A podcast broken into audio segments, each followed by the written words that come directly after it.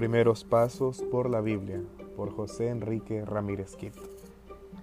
Esperaba mi turno en un consultorio médico cuando leí en una revista que si calculamos el precio de los componentes químicos del cuerpo humano, estos costarían solamente unos pocos dólares.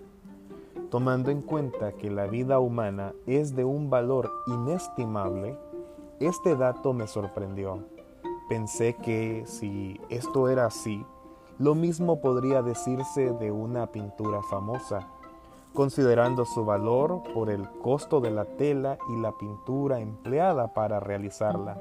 Una obra de Rembrandt podría costar unos pocos dólares. Con la Biblia sucede algo similar. Incomparable como lo es por su significado, es al mismo tiempo comparable comparable, por ejemplo, a otras obras de su época por los temas tratados y por las técnicas literarias empleadas. Durante mi primer año de estudios en la universidad, asistí a una conferencia sobre la filosofía helenística. El conferencista, un filósofo español de fuertes convicciones católicas, hizo alusión a la contribución de algunos filósofos de este período al Nuevo Testamento. Al oír aquello, en aquellos años llenos de entusiasmo adolescente, me produjo una gran indignación. Sentía como si Dios me mirara desde el cielo, esperando ver que iba a ser yo para defender la Biblia Quise ponerme de pie y confrontar lo que había escuchado y que hería sinceramente mi bien intencionada pero ingenua devoción religiosa.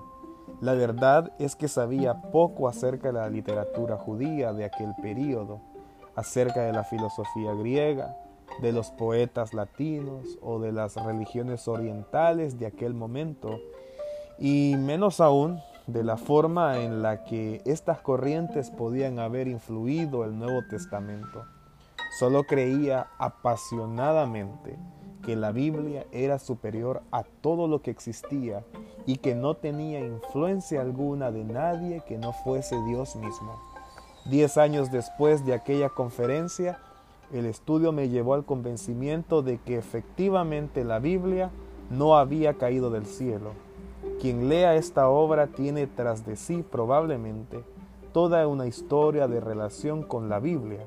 Por esta razón, no hablamos aquí de primeros pasos en la Biblia como guía de vida, sino de primeros pasos en la Biblia como un documento histórico, literario y cultural.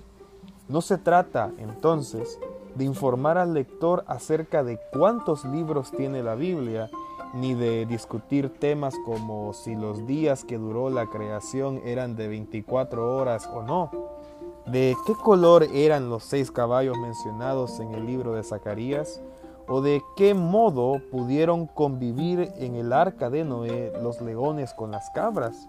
Estos temas de estudio y otros similares que llenan cientos de páginas en obras del pasado y del presente no ocupan aquí ningún lugar. Interesa aquí más bien prestar atención a la estrecha relación del Antiguo Testamento con la literatura religiosa del antiguo cercano Oriente, a la evolución histórica de las ideas religiosas en el Antiguo Testamento, a la forma en la que los escritos surgen como respuesta a situaciones concretas de la vida de la comunidad y a la forma en la que las metáforas religiosas expresan la necesidad fundamental de seguridad de todo ser humano. Antes de ello, es necesario decir algo al respecto. Algunas preguntas que surgen a menudo en torno al estudio de la Biblia. Por ejemplo, ¿la Biblia es el escrito más antiguo de la humanidad? La cultura de Israel y la de sus vecinos son distintas o variantes de una misma cultura. ¿El sentimiento religioso es acaso una novedad de la Biblia? ¿Y qué tal los otros pueblos? ¿Cómo los ve el Antiguo Testamento? La Biblia ¿Es el escrito más antiguo de la humanidad? Eso será un tema para compartir en nuestra próxima grabación y nuestro próximo podcast. Así que espero que te juntes con nosotros para aprender un poquito más del contexto de la Biblia en el cual se va reconstruyendo a raíz de nuestras historias y las experiencias, no solo individuales, pero fundamentalmente en comunidad.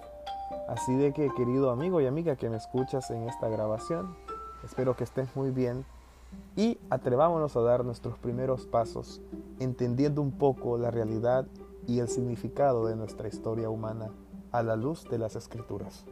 Que Dios te bendiga, que estés bien.